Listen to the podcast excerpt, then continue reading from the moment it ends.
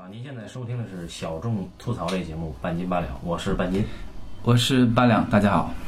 我们因为这个今年那个夏天感觉有些热啊，嗯，好像每年的夏天都感觉比前一年的夏天更热，对，所以这个八两提出来一个这个点子，说不如我们跟听众朋友们分享一下夏天的各种感觉，对吧？所以我们半斤八两决定做几期都跟夏天有关的电影啊，凑成专题吧。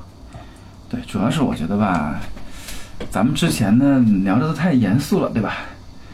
呃，吐槽呢也比较凶，咱还是弄点轻松愉快的、俗的。那这是夏天的电影太多了，就是，呃，我相信大家都看过很多。哎，大家心目中一想啊，夏天是什么样的？夏天当然是说，阳光不错啊，空气清新啊，雨水充沛啊，啊，然后还有短裙啊、长发呀，这这是哪儿的夏天？我怎么从来没见过？就是特别愉快的夏天吧。哦，那我们就想，那我们得从愉快的夏天开始。愉快的夏天有什么呢？当然得有海滩。You know，在《菊次郎的夏天》这部电影当中，这个我们的小主人公是正南嘛，对吧？嗯，正南放了暑假，他自己拎着个球到了一个类似于少年宫那种地儿去吧，发现那个地儿没人，就他一个。然后一个这个老师就过来说：“他说正南，他说暑假咱们这儿没有足球班啊。他说暑假到了，怎么能够不去海滩上去啊晒太阳玩呢？我为什么要到这儿来？所以我们就知道了，到了暑假就应该去海滩上玩。哦海滩上玩什么呢？海滩上有很多东西啊。当然，我这个年轻的姑娘大家不说了啊，可以玩那种在玩的东西当中，很多有一种就是冲浪嘛，对吧？海边可以冲浪，浪哪个浪？You know，浪哪个浪？嗯，当然了，我们的我们的阿五又拍了一部关于浪那个浪的电影。这个电影呢，就是叫做《那年夏天最宁静的海》，对吧？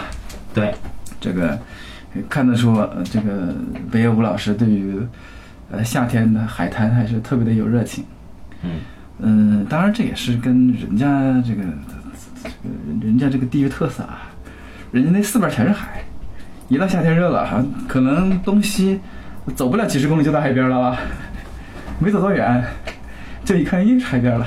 散个步啊。对啊，你往东看一看一个小时的海边，往西开开一个小时也到海边，就是反正两边都海边，所以可能也是比较轻松吧？等着北野武老师后面不是还有花火吗？花火好像也是不能海边去是吧？也是。对，反正就是不行就往海边去呗，一到夏天就往海边去。那呃我们呢，今今天呢，就从我们的北野武老师的海边开始说起，海边的夏天开始说起。啊，他的夏天还是比较比较愉快，对吧？我我挺欣赏。嗯，先说从浪里个浪开始吧。浪里个浪，浪里个浪呢，这个故事呢特别简单，就三个字，就学冲浪，讲的就是那个夏天来了。我们的主人公小哥是一个聋哑人啊，主人公小哥呢有一天捡到了一个那个冲浪板，啊，就突然就对冲浪板有了兴趣，嗯他就 DIY 了一下，然后去冲浪。然后呢，这个他又不会，他不会，他肯定是水准不怎么样嘛，学的不怎么会，然后把这个原本就是破的这个冲浪板呢，很快就坏了。于是他就跟他的小女朋友，他小女朋友也是个聋哑人，他跟他小女朋友两个人一起凑钱，凑到钱一起买那个好的冲浪板。然后这个买的冲浪板呢买贵了，买贵了之后呢，那个卖东西给他老板，发现他是个聋哑人之后呢，可能也觉得这个卖东西卖贵了不太好意思，呃，然后那个老板呢就偶尔去教教他怎么冲浪，对吧？还帮他去报名，让他去参加了这个冲浪比赛。然后就这样，这个小伙子就啊，我们的主人公就学会了冲浪，冲冲得越来越好，然后还参加了一个比赛，得到了一个小小的表彰吧。嗯，然后这个故事就结束了，就没了。呃，就是一个开开心心的故事，你看多么开心啊！嗯，这这片子九十多分钟啊，特别简单。然后因为男女主人公呢都是聋哑人，也不会说话，啊，就省去了很多这个看字幕的烦恼，我们就完全就看画面就能看懂。啊，这当然这个故事当中有很多有意思的细节啊，就是我们的我们的北野武老师是一个对生活充满热情，然后呃观察能力很强的人，所以他的片子当中的细节都都很有意思。这个就是那年夏天宁静的海了。呃，感谢大家收听哈、哈。呃，北野武啊，我们之前聊过他的作品，对吧？我们聊过一个龙三和他的七人党。呃，北野武这个导演的作品呢，也是为数不多的，就是就我个人啊，为数不多的，既喜欢他，而且还把他的所有作品都看过不止一遍的这么一个导演。呃，作为一个这个大学没毕业的哈哈一个说过相声啊，然后做过黑帮啊，也这个出过车祸，呃，还 cosplay 过林妙可，对吧？那么这么一个哥们儿呢，嗯，他其实是一个非常有幽默感的人。那么这个幽默感体现在哪儿呢？就是我们从他所有的作品里边呢，都能看得出来。但是呢，一般情况下讲啊，就是如果以我们对，就是以我们大众啊，国内大众很多朋友们对幽默感的理解呢，就想，哎，北舞一定会拍一个喜剧来证明他的幽默感，对吧？比如说我们。什么煎饼侠呀之类的，就可以证明啊，导演是有幽默感的。但实际上呢，啊，不是这样的，就是幽默感这个事儿啊，是放在严肃的东西里讲，才显得更幽默。比如说，呃，在我看来，非常有幽默感的比较老的一个作品，文学作品，就是《堂吉诃德》。那么《堂吉诃德》这个故事啊，就很有幽默感。但是呢，尽管他行为是幽默的。可是他背后的那个东西是非常严肃甚至沉重的，啊，刚才八两讲这个那年夏天最宁静的海这个故事的时候啊，其实刻意遮蔽掉了一个部分，啊，让它听起来还是很阳光的，但实际上呢，这个故事的结尾是非常沉重的，啊，刚才在在做节目之前，我们先聊嘛，八两就说说北舞这个这个那年夏天最宁静的海啊，它的故事啊可以缩成三个字嘛，学冲浪，学冲浪。但是我一想呢。这个事儿啊，再一想啊，北舞他是个相声演员出身，对吧？哎，那么这个相声演员呢，如果说那年夏天最宁静的海概括的话，他可能概括成两句话，作为一个相声，就是说阿茂去冲浪，阿茂又去冲浪死了，就冲浪冲死了。那我们知道堂吉诃德和这个桑丘两个人啊，一路流浪，实际上在寻找一种失落的这个骑士精神，也是寻找失落的人文主义。那么，唐吉诃德最后向这个风车发起冲锋的时候，实际上我们知道，这个结局多半是以，就相当于以卵击石嘛。那唐吉诃德最后粉身碎骨的，必然是那个软弱的人。主人公阿茂，那年夏天最宁静的海，他爱上了冲浪这个事情之后，注定他最后是葬身于大海。那么，这个名字本身啊。片名本身，把诺拉茨一七邦西斯卡的无名。那么这个本身读出来其实很像一句排句。日本的排句讲什么呢？讲那一刹那的消逝，或者说一刹那的美绽放之后的消逝以后，带给你的那种空灵的哀伤。整个一个影片浓缩成相声就那两句话，整个一个影片浓缩成一句话就是一句牌句。那阿茂其实就是那个北野武化身的堂吉诃德。这哥们儿呢，在这个影片里，这哥们儿有个职业是干嘛呢？是捡垃圾的。他捡垃圾的人呢，他又不能交流，他是个聋哑人。他处在一个恶劣的生活社会环境里面，对吧？周围的人都很粗暴，啊，动不动就是你看他的那个搭档，也算他师傅吧，动不动就不理他，开着车直接就跑了。他得这个去追这个垃圾车去。然后认识他的那帮小混混呢，天天踢在球场踢球的呢。也老嘲笑他，欺负他。后来他好不容易去学冲浪呢，按理说同好之间应该有一份理解和体谅。我们会发现同好之间也充满了粗暴。就是首先，冲浪的前辈们都在嘲笑他；其次，当社长出于愧疚啊，就是卖冲浪板的这个冲浪物设备的这个冲浪这个装备的社长出于愧疚，帮阿茂报了名以后，阿茂去参赛的第一次参赛的时候。因为他是聋哑人，他和女友没有听到他出场的提示，所以他没有比成。那周围跟他同去的人好歹也是个同乡，对吧？他们都没有提示他，也是粗暴。阿茂和自己的女朋友长得有些清秀，但是但是这个耳朵长得有些清奇的这么一个姐们呢，他们之间也没有很好的交流。我们会发现这个姐们跟阿茂虽然有默契啊，但是姐们其实并不完全理解阿茂。包括这个姐们后来就是跟阿茂闹过分手对吧？好像还退过戒指之类的这种这种小脾气哈。那其实阿茂根本就没有在意这个女人这件事儿，这里边有一个很奇怪的人，就是装备特别齐全的一个 low 逼冲浪者，他不有一个胖女朋友对对对对对，哎每次冲下去的时候先摔一跤那哥们儿是吧？啊对，那胖女朋友呢，特别看不起这个男人，他就觉得我操，我这个男朋友太傻逼了，就就经常会看看到其他冲浪的人都比她男朋友帅，她就看上了阿茂啊，然后让阿茂帮她剥橘子呀，给阿茂饮料喝呀。阿茂的女朋友吃醋了，但实际上阿茂根本不在意他吃谁的橘子或者跟谁在一起，他在意的只有那片海，或者说他在意的只有他跟大海交流的感觉。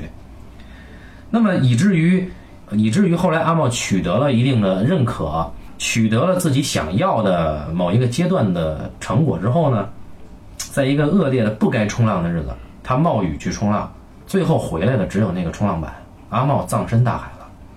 这个人他追求的其实就这么一件事儿。刚才其实，在录节目之前，八两说是这个片子牛逼在哪儿呢？他其实没有必要拍，是吧？对吧？你说你拍半天，你你拍它干嘛呢？但是看完了以后，反正我昨天又看了一遍这个片子。上次看其实很久，上次看是二零零八年，那时候还年轻哈，那时候看觉得这个片子确实清奇。现在看我操，就觉得这个北野武确实他妈的天才，这看看到最后看哭了。我们同样喜欢一另外一个导演啊，他没有没有个人风格，但是这个导演呢拍东西很厉害。这个导演叫石口史敬，就《圣斗士星矢》的那个史啊，石口史史敬。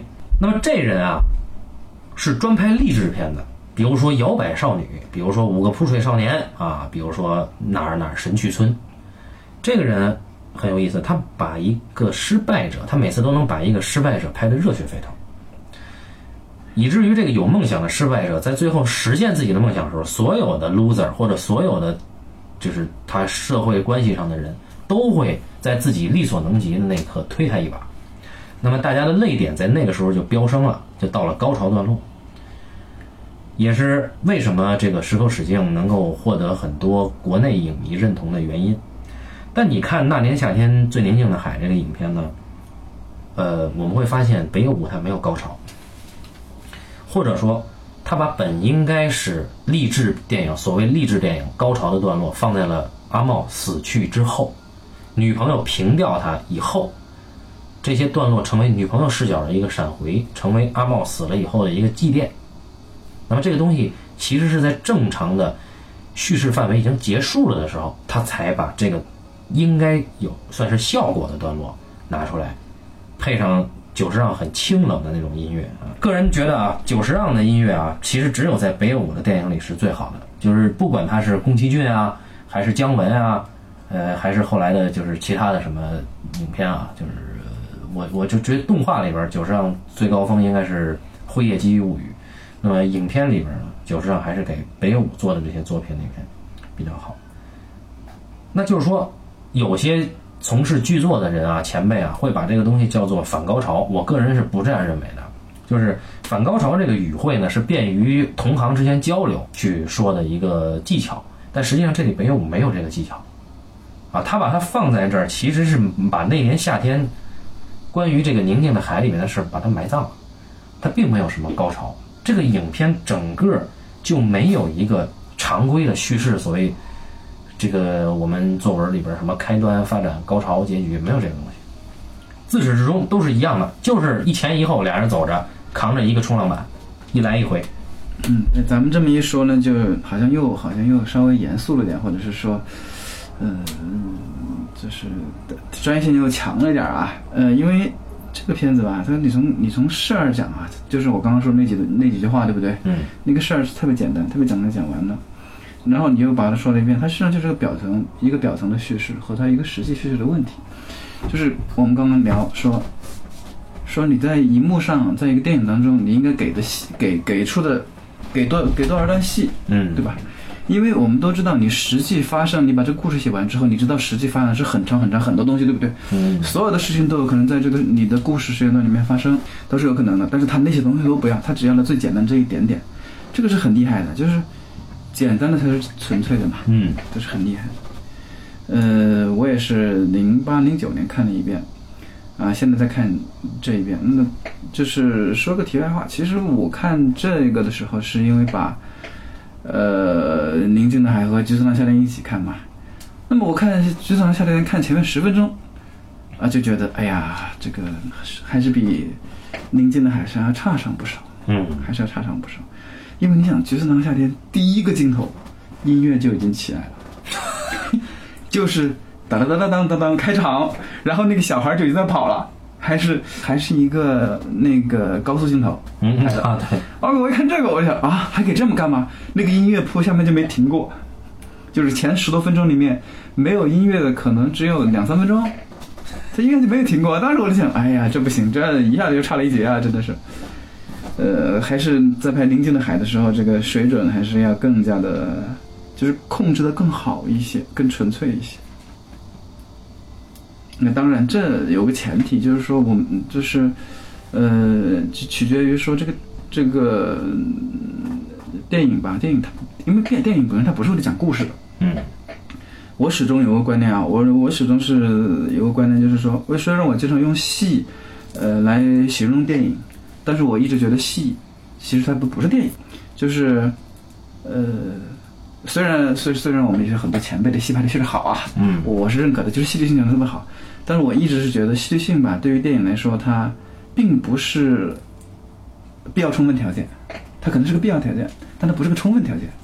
就是充分条件依然是说，呃，电影它是用某一种呃某一种情感去积累，或者是说它源自于某种激情。呃，那么只要你能够在这个呃这个电影当中你体现这种激情的话，这个电影依然是成立的。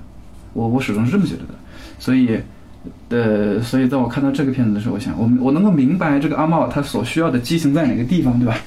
他他这个他的他的情绪渲染在哪个地方？所以我觉得这故事不管怎么讲，它都是成立的。但是我唯一有一个地方，呃，我觉得稍稍有一点点，呃，就是跟你的就是想法可能不是那么一样的，就是他跟他女朋友这个关系。嗯我个人感觉他跟他女朋友这种理解，呃，可能比比表面上的可能会是不是更深一些？是不是会更深一些？嗯，当然了，他们确实本身是有默契，对吧？嗯本身是有默契。呃，我不知道该怎么形容啊，就是我反而觉得他们两个人可能会，呃，是比你说的应该要更重一些的这种关系。呃，这个这个这个体验从何而来呢？从他们俩拎着那个，嗯不是新买的那个冲浪板对吧？嗯要回家，那女孩不是上车了嘛？嗯后来女孩不是下车往回跑了嘛？对不对？啊，就是那个公交车不让冲浪板上车，啊所以阿茂只能抱着冲浪啊，板对，用腿儿啊。对，用腿儿把这个冲浪板运回家，然后那个女孩就自己上了车，然后后来女孩不是还上了车，接着往回走嘛？走了之后，他们俩其实他们俩之间很少有亲热的举动，对吧？没有，几乎没有，嗯就是两个人一前一后走，或者是说两个人最多是两个人并肩走都特别特别少，我印象当中嗯很少很少。呃，我是呃，总共两个人并肩走，我好像只看到过两三回，大部分都是阿猫在前面，女孩在后面，一前一后。嗯嗯，我在那个时候，我觉得他们俩的默契应该是，应该是一种女孩能够理解他。对我反而是觉得，呃，阿茂的想法，嗯呃，他对于这个这个海的这种敬畏也好，或者这种追求也好，其实应该是女孩自她能够，女孩应该是能够理解的。如果女孩能够理解的话，那么他对于女孩是不是在乎那个的话，啊，反而是就就是我我都觉得说这反而是一种，这个有点私人化啊，但是嗯这可能是种更加很多男士更加梦寐以求的情感哦，那我们是不是要剪掉这一块儿呢？啊，不用。啊，就是有这种体会的这个朋友们应该能够理解，但是没有的体会到的就不解释了，不能再说了。大致就是这样吧。我就我就这一个地方会觉得有点，呃，可能跟你感觉不太一样，其他的都差不多。呃，这个片子呢，嗯，这个片子它是一个，你说这个片子很很有天分吧？确实很有天分，但它还是可以学的。我到现在为止啊，我依然觉得它可以学。嗯嗯，我我特意找了他的这个呃一些桥段，就是不能说桥段吧，就是一些场景的戏，重看了一遍。就是他的场景啊，你想想看，我们想想看，他的场景其实很少的。对啊呀、那个海海滩是一块儿，对不对？嗯海滩旁边那个球场是一块儿，然后球场跟那个路不是连在一块儿，对不对？嗯，所以那个是整个的。然后那个垃圾公司，垃圾公司，嗯，包括垃圾的停车场是一块，而且停车场的话，它从来没给过全的，从来不不需要给全景，对不对？它只给了很少的一部分。呃，然后这个公路上有那么一点点，嗯，然后家里面有一场戏，装备店，装备店那场戏，别的没了。嗯，就那么几场戏，然后那个女孩家，那女孩家也只有那个外景，就是这个戏真的是拍的便宜啊，能省的钱全省了。你只你要再回头再一想想，你看我们知道，你一个戏就是你一个场景要花钱，最贵的你肯定说全景要花钱对吧？嗯，场景要花钱。你看他真正说用到了全景的场景就那么两三个，他他而且还是露天的，不花钱。真的是纯粹的对于视听技巧的运用。说到这个啊，再说另外一个，就是打个岔，就是他说他那个《画外子的天空》，嗯，那个《画海天空》我也是很喜欢的。虽然《画海天空》呢稍稍有一点点的，嗯、就是就是戏剧性比这个稍微强一些，对吧？就是就是没有这么的，呃，不像这个这么单纯。但是它的某种意义上，它想讲的东西其实很接近的。呃，那《花海天空》呢，它也有。呃，有类似于一个就是取巧的地方，就是它那里面也有不少的，我印象当中有些戏好像也是在夏天吧。呃，它它季节倒倒还好，因为它主要都是光着膀子打拳，啊，啊，而且而且都是穿制服去去这个毛片店，啊，嗯对，那就不如那个《吉斯朗的夏天》里面更加的对于呃这个海滩的这种执念了。就是切题这个事儿就就是另一回事儿了。对，我理解阿两说的这个，就他这个女友啊，其实是比其他人更了解阿茂，但是对于阿茂来说，依然是孤独的。就这里边，其实每一个人都是孤独。你比如说四岛进老师演的那个这个皮卡司机，依然是孤独的，对吧？啊，对四岛金老师这个出镜，我很震惊啊，我都没有明白他他追到底是干嘛的，我也没明白。啊，就他只是一个摆渡人嘛，对吧？啊，就是说，当时是他送了阿茂去那个去去参赛，嗯，然后为了去看比赛，还跟人打得头破血流，对吧？然后后来又是他送阿茂的女友去平掉阿茂，啊，包括后来就是闪回的时候，他们还合影啊，怎么怎么样？北野武是有风格的人，那么他镜头风格真的是非常愣，就直直愣愣的角度去拍某个人的特别特别愣的一个神态。四岛进取的神态呢，就是打得头破血流，然后眼睛紧盯着摄像机给拍下来。其实他在注视着这个冲浪比赛。呃，阿茂自己对冲浪的这个追求啊，实际上是刺激了周围所有的人，对吧？如果说我们讲一个非常俗的励志故事的话，如果是矢口使劲去写这个故事，那一定把周围的人来龙去脉都写清楚，然后每一个人因为阿茂而感动，然后放弃了自己本来干的事儿，要一起去冲浪，对吧？但北野武不这么做，而且这个如果是矢口史静的话啊，呃，我们会看到就是嗯，主人公他最后因为冲浪会赢得一些什么奖励，比如说哪儿哪儿神去村，最后那个碎逼男主人公赢得了长泽雅美，有可能赢得了长泽雅美啊，那这个这个事儿就扯淡了，就是。北野武的高级或者说高贵在于，我追求冲浪这个事儿本身跟任何人没关系，以至于他的女朋友要离开他，也最后是也是一笑置之。就两个人并肩看一哥们儿骑车骑到堤坝底下掉海里，一笑，这事儿就过了。然后包括阿茂最后死为了追求冲浪死去，依然跟他女朋友没有关系。如果说一个人做自己喜欢的事儿还需要肯定和奖励的话，那么用泰温公爵的一句话就是：如果你依靠喝彩活着的话，你跟戏班里的猴子没有区别。这是他骂体育长的话啊。所以，呃，励志电影，如果说一切的高潮是为了后面那个喝彩去服务的话，那么这个影片就落了下乘。而北野武的纯粹感人的地方就在于，我所有的奖励，就包括这个收垃圾那个搭档，他喝啤酒跟阿茂一起喝啤酒，看着奖杯笑。这个都是作为一个闪回片段，伴随着音乐放在阿茂死了以后，很短的出现一下，那，只是说像排剧的叙事方式一样，就我把这个事儿已经讲过了，然后我把它当时最灿烂的那个东西放在最后讲出来结束。那北野武虽然说说相声出身，但北野武其实在日本的电影导演里边，他更更近于诗人的这么一个角色啊，所以在这个影片里边，呃。八两当时说，估计这个剧本也就一万五千字，我觉得我估计都不到，可能一万字左右就就完了。但是我们会发现，这个影片里边信息量依然不小。你看，最最开始阿茂剪的那个冲浪板，给了两次镜头，那个冲浪板上面是有一行字的，写的 “sink or swim”，意思是什么呢？要么你就游，要么你就沉下去，啊，那就是 to be or not to be 嘛。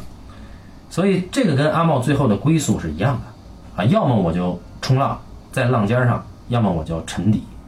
所以，呃，包括这个为什么这个冲浪装备店的那个老板关关照阿茂，那么他以前是个什么样的人？实际上我们会发现，他是一个非常专业的，甚至可以做教练的人，对吧？但是他依然经营了这个小破店，呃，跟这个其他的冲浪爱好者这个搞笑，啊，包括这个阿茂的女朋友跟阿茂其实是有阶级差异的，那女朋友住的显然是富人区，啊，包括屋里边虽然只给了他妈的一个局部镜头，但是屋里的家具还是挺贵的。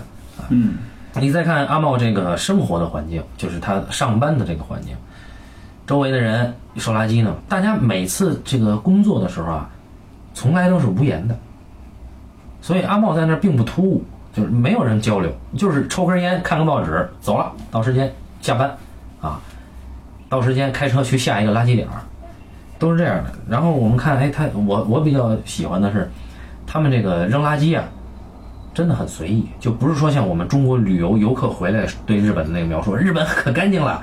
那你看人扔垃圾，经常会有垃圾漏在地上，对吧？这我觉得这个我很喜欢，我觉得这是收垃圾人的一个一个工作态度，就是日本不是所有的人都对工作那么有敬畏之心的啊，在这样一个海边的小地方都不知道名字的地方，大家只关注的是，呃，我怎么样打发时间，对吧？本来是踢球的那两个二人组，一看见阿茂整天跟他女朋友两个人抱着冲浪板去冲浪，觉得很酷，这两个人也合着买了一个 破冲浪板，然后后边一个哥们走在后边说：“咱俩能不能换换位置？我走在后边就是明显是一个女性的角色啊。”那哥们说不换，而且就是从视听上哈、看这个北野武，北野武其实很明确知道他要什么不要什么。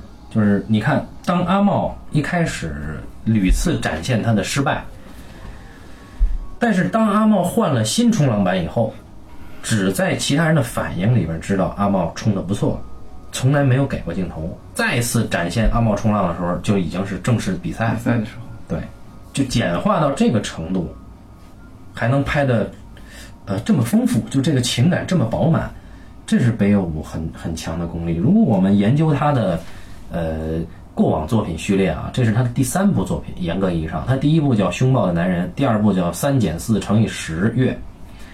那前两部其实是类型片，相对的是黑帮或者暴力犯罪的这种题材。呃，当然他用他的视听语言去做了一些突破，啊，也加入了他自己的一些这个混黑道的一些真实或者说夸张搞笑的经历。但是真正他形成风格更成熟的，或者说是可能是他这自己真正想做的东西，是从那年夏天最宁静的海开始，啊，到后面花火，呃，这个奏鸣曲，这个坏孩子天空这几部，我始终是觉得这是他最好的几部。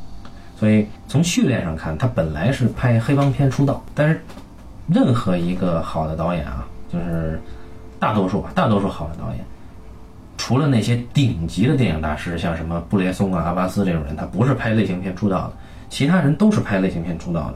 那么在原有的框架之下，他才做出了自己的风格。北野武在第三部的时候就已经有了这么好的风格，这只能是一种天才。他到后面，就当然到后面，你看这个什么《导演万岁》啊什么的这些片子，就包括《阿基里斯与龟》啊这些片子，其实呃有些掉了。再到现在这个《极恶飞盗》啊，他又奔着写实去啊，所以这些东西呃看起来都没有他当时的那个冲劲儿了。就像刚才八两说，拍东西拍电影，他这个激情在哪儿？所以嘛，还是夏天很重要。夏天一说，就让人想起了各种啊词汇，马上包在一起，马上就有了激情。我们这是个什么？我们这是个有激情的节目，对不对？所以还是得有激情。我觉得这个北野武老师，如果这个时候再拍个夏天，应该还能拍得不错。只要把激情找回来就行。他现在是事儿太多了，他好像还经常要去给电视台搞什么就是主持啊啊，，搞什么主持，然后还经常拍一些电视台的电视剧，好像就是那种短短片啊，就嗯不是也不是短片吧，就是那种电视电影或者是那种两集、四集那种片，他还有偶尔去参演什么的，估计是这这估计可能是经济形势不太好吧，得挣点钱什么的。嗯、还是太耽误他精力了。就是，呃，这个电影故事啊，我是觉得电影故事还是应该单纯点好。那么，呃，同样是夏天，他在讲到那个《菊次郎的夏天》的时候，其实，呃，看起来也是个单纯的故事，对吧？就是一小孩找妈妈的故事，对吧？嗯嗯啊，一个小孩，这个暑假到了，然后家里没人，也没人照顾，啊，有有有一个小流氓带着，然后就去找，就跟他一起去找妈妈，找妈妈不得，然后两个人回家的故事。那么其实故事也挺单纯，但是故事里面它融入的元素就要比之前的那个就多太多了。呃，依然是那么好几组人，啊、就是《宁静的海》里面确实也有几组人，对吧？几个配角，对，呃，但是那几个配角呢没这么抢戏，在《职场的夏天》里面，他那个配角就多了，而且配角还各个的抢戏，他分担了一部分，呃，本应该由这个北野武这个角色所承担的这个形象。而且《橘子郎夏天》他分段叙事了，啊，对他分段每一段之前，他还搞了一个，是是插图还是对对对对对什么？对对对对，在起了个名字，第一个欧巴桑的故事，对吧？第一个好像是嗯婆婆的朋友，对吧？第一个好像，嗯后面是什么蜈蚣吧？吃那个什么乌什么面？嗯嗯呃，呃什么蜈蚣的故事还是什么蜈蚣还是什么玩意儿？然后后面还有一个一个的那个人物一个个出现。呃，他那个呢就跟嗯，有点段子，对他那个是挺发挥他的这个呃喜剧天分的，就是这个呃段子的这个功夫还是真的是很好。嗯啊、但它呢还算是比较连贯，就是因为它有一个连贯的一个旅程，去把它连在一起嘛，所以它的连贯性还不错。嗯、对但是这个连贯性是建立在你就外面有一个目的在上面对吧？嗯有个明确的目的在上面才能做到。但它呢，好处就在于这个片子你看着啊你不累，因为你这个隔一段就有一个新的东西出现，隔一段就有新的东西出现，而且你一看都是夏天你熟悉的东西。比方说夏天他们从那个偷了几个瓜吃是吗？嗯偷人家地里的瓜吃，这事他都干过对吧？然后摘了两片荷叶顶脑袋上当当那个帽子，这事大家也干过对吧？嗯嗯、然后夏天过不下去了，就得就到河里边游游泳啊，找了个河游泳，呃，然后这个还扮各种假扮各种什么角色角色扮演吧，嗯，还有木头人儿啊，还有野营啊，是吧？嗯半夜呃，就是睡外边儿，就睡在野外野地野营，这都是一个小对于一个小孩子来说，这几乎就是这个他夏天所能够想到的一切了，一切的幸福了，嗯对吧？出去玩儿啊，就不用住家里边儿，然后偷瓜是爱干嘛干嘛，这这这就是满足了一个小男孩儿对夏天的所有期待。我相信也满足了北野武这个角色他本身他自己小时候对夏天的所有期待。北野武不是有本有本半自传嘛，讲他自己就是年轻时候的各种糗事儿，对吧？北野武出书有点多。啊，是吗？对，北野武最近去年就出了一本啊《真相凶猛》，对，也是我日语老师直接翻译的，这是他出的。然后之前还出过三本，什么向死而生那个，好像还有一两本，都是他写的，活跃在各个媒体，在各种类型的媒体里面。他是因为穷吗？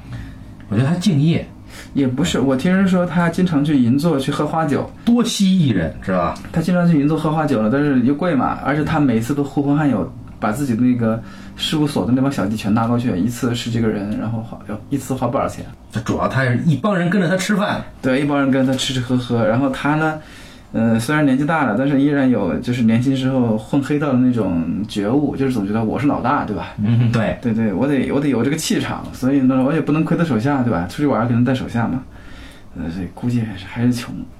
那刚刚说到北野武那个书啊，就是北野武的书里面讲了很多他小时候的事儿。嗯，他那个小时候事儿其实跟他那个《橘子囊夏天》里面好多事儿，我觉得这简直是可以对应的啊。虽然他没有小时候找过妈啊，他妈对他能够靠这碗饭，靠靠靠这一行吃的饭，他妈是很惊讶的。这个北舞呢，当时曾经说过啊，他为什么想当导演，就是为了导演有特权。所以我们看北舞实际上是一个非常讲理的人，因为你看我们中国人啊，你想要特权，什么很多事儿你都可以干，对吧？就比如，比有的人他就在家里跟媳妇儿建立特权，有的人大而化之，他可能在单位里边跟下属建立特权；有的人他可能在这个学校里边跟学生建立特权。但是北舞他知道，我要想建立特权，我自己得当导演，我得拍片子，而且我拍的片子得镇得住别人，所以这是一个很讲理的一个逻辑。说这种人在中国很少见的高贵的人。这个北野武，你看，在《那年夏天最宁静的海》这个影片里边啊，实际上是把人的反应的东西都减到了最最最低的那个限度，但他的反应是呃，他的反应就是反应，对他的反应就是反应，他的反应就是不像我们常规的那样说，就是不是它不是戏剧反应，对对，他常规的那样是一种正反打组成的戏剧反应。嗯，他这个木有，他要么就是没有正打，要么就是没有反，他只有一组，你再缺另外一组。对他要么就是看，要么就是被看，呃，要要么就是真真诚的，就是单纯的对这个事情是一种状态。说到他跟菊次郎的夏天的对比呢，那么那年夏天最宁静的海，其实北野武选取了一个很固定的空间。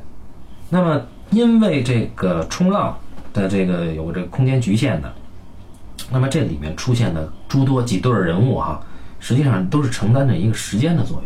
你比方说每又他妈踢球了，那你就知道好像又周末了，这帮傻逼又凑在一块踢球了。然后又到比赛了，那么大家就得去比赛。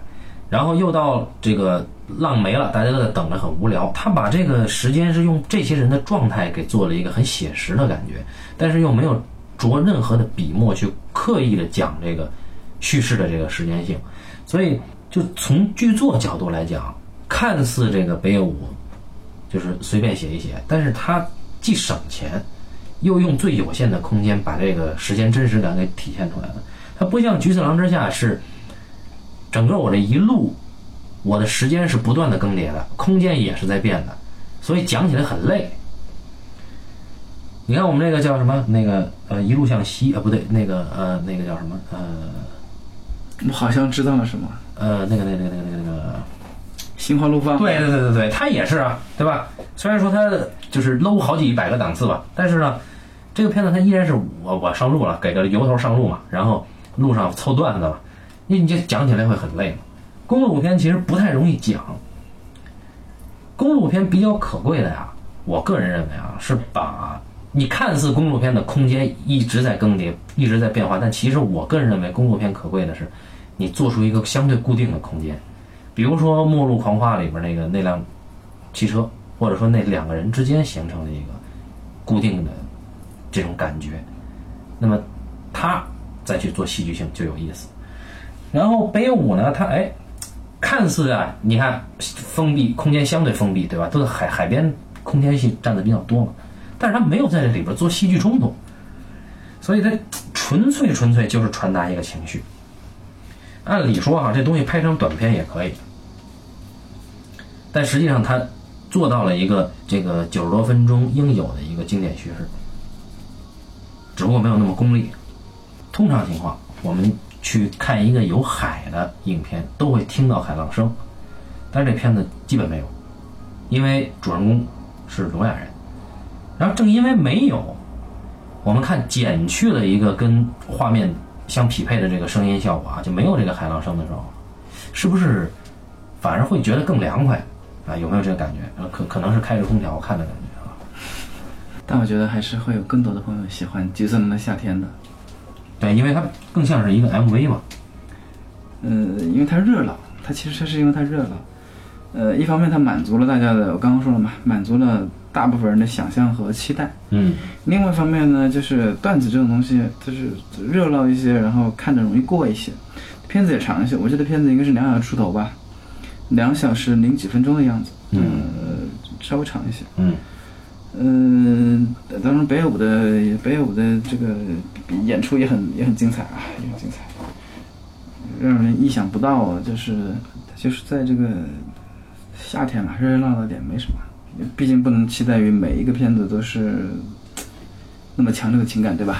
嗯，那么那上来的话，你这拍完三部，吐血三升，然后就挂了，那也不合适啊。呃，就是在做这样的片子，或者是看这样的片子，大家其实会有一种期待，就是小男孩会找到妈妈吗？对吧？因为一开始的时候是小男孩呃看到了妈妈的照片，然后想着找妈妈嘛，对吧？他枫他知道他妈妈住在爱桥爱知县枫桥市，对吧？一个这样的地点，他就找。啊，但他故事很快就把这个事儿给给给给给弄得没了，弄跑了。这个是我看这个时候，我看这个片子的时候，我其实意识到的，观众其实是完全可以接受这种东西的。我们看电影的时候，其实并不需要一个特别强烈的驱动在前面，因为而且它合情合理，因为这个有驱动力的是这个小孩，说是这个小孩对吧？嗯。但这个小孩他没有驱动能力，他只有想法，他被这个男人就是被这个流氓带着嘛，他自己没有这个动，没有这个能力去去去真正的去做这个事儿。嗯所以很快事儿被带跑了，带跑了，但大家看得津津有味。带跑去干嘛？是那个、嗯流氓带他去赌赌钱，对吧？嗯，带他去赌马，然后也不是赌马，那个日本人是赌自行车吧？所以他讲的是流氓的故事嘛。对，所以他讲的是个流氓的故事。这故事其实一直偷换概念，他就是一直在讲，从那个时候开始，这故事就已经偷换概念了。嗯他就一直在讲这个流氓的故事，流氓的故事。所以，呃，我就当时想，我说啊，原来片子还可以这么拍，就是那个故事嘛，还可以这么讲。他其实是这个流氓他自己把自己的童年又过了一遍，是吧？嗯他把自己童年过了一遍，然后那个，呃，偷换那些概念，好像是说，呃，那个，呃，嗯，让那个小小小女孩去找妈妈，然后其实是他自己，他老他自己老妈也是那个改嫁另嫁他人，对吧？嗯对吧？一个这样的东西。后来我想，哎，这就这一点，我觉得是很有意思的，就是他花了那么多的时间，因为他们其实这个这种东西他没法只讲，他为什么要把它讲成一个段子手或者这么丰富的一个故事啊？他可以不把它讲成段子手啊，但他就算没有，就算最后我相信他就算最后他的成片。他如果以前不这么拍，没有这么多段子，他依然会是个特别丰富的故事，因为他只有用这种特别丰富的东西去掩盖他想要偷偷换的这个概念，他不然这个概念换不过去。我自己感觉是这样的，这一点我是觉得，嗯，从这个目的上来讲，他这么做其实是压根儿他就没想讲一个孩子，是吧？，对，其实从这个角度上呢，他我觉得他是讲的很心里还是他还他还是很明白他想讲啥就是什么，他还是明白的，只不过要想看看看透他这一点，没有那么容易。但是他还是很放松，这个很厉害。对，这个是厉害的，就是一般情况下，你要讲一个，你你说了，你因为这事儿挺苦大仇深的，啊，对啊，对吧？你要你要这个这事儿，其实你真正说起来是个挺苦大仇深的事儿。他自己的妈改嫁他人，然后后来住在那个什么疗养院还是什么对什么院里面，一个人孤零零的，然后他也不不敢不敢去见他妈。然后这个小男孩儿呢，他妈改嫁另外另外有家庭了，这个小男孩儿也不也不能叫他妈，其实挺苦大仇深一个故事。那拍出来倒是拍的开开心心的，没什么苦。嗯，就这一个，这相当于他透了两次概念吧。也只有说相声的人能这么做。嗯，看看有没有别人能成功吧。就是郭德纲老师。对，看看郭德纲老师能不能也成功这么一把。那么接下来呢，我们过几期啊都会有一些陆续的有一些夏天专题的呃这个故事啊，还是得轻松，咱还是不能说的那么实在，对吧？大伙儿可能还是希望听到一些比较轻松愉悦的话题。那就是我们找一些更逗的片子，比如说黑手党只在夏天杀人啊啊，这片子，这片子其实也也比较凶。啊，反正我们反正陆续会奉上一些吧啊，就是让大家这个夏天过得更热一点啊。那么感谢大家收听这一期的半斤八两，咱们下期再见。拜拜。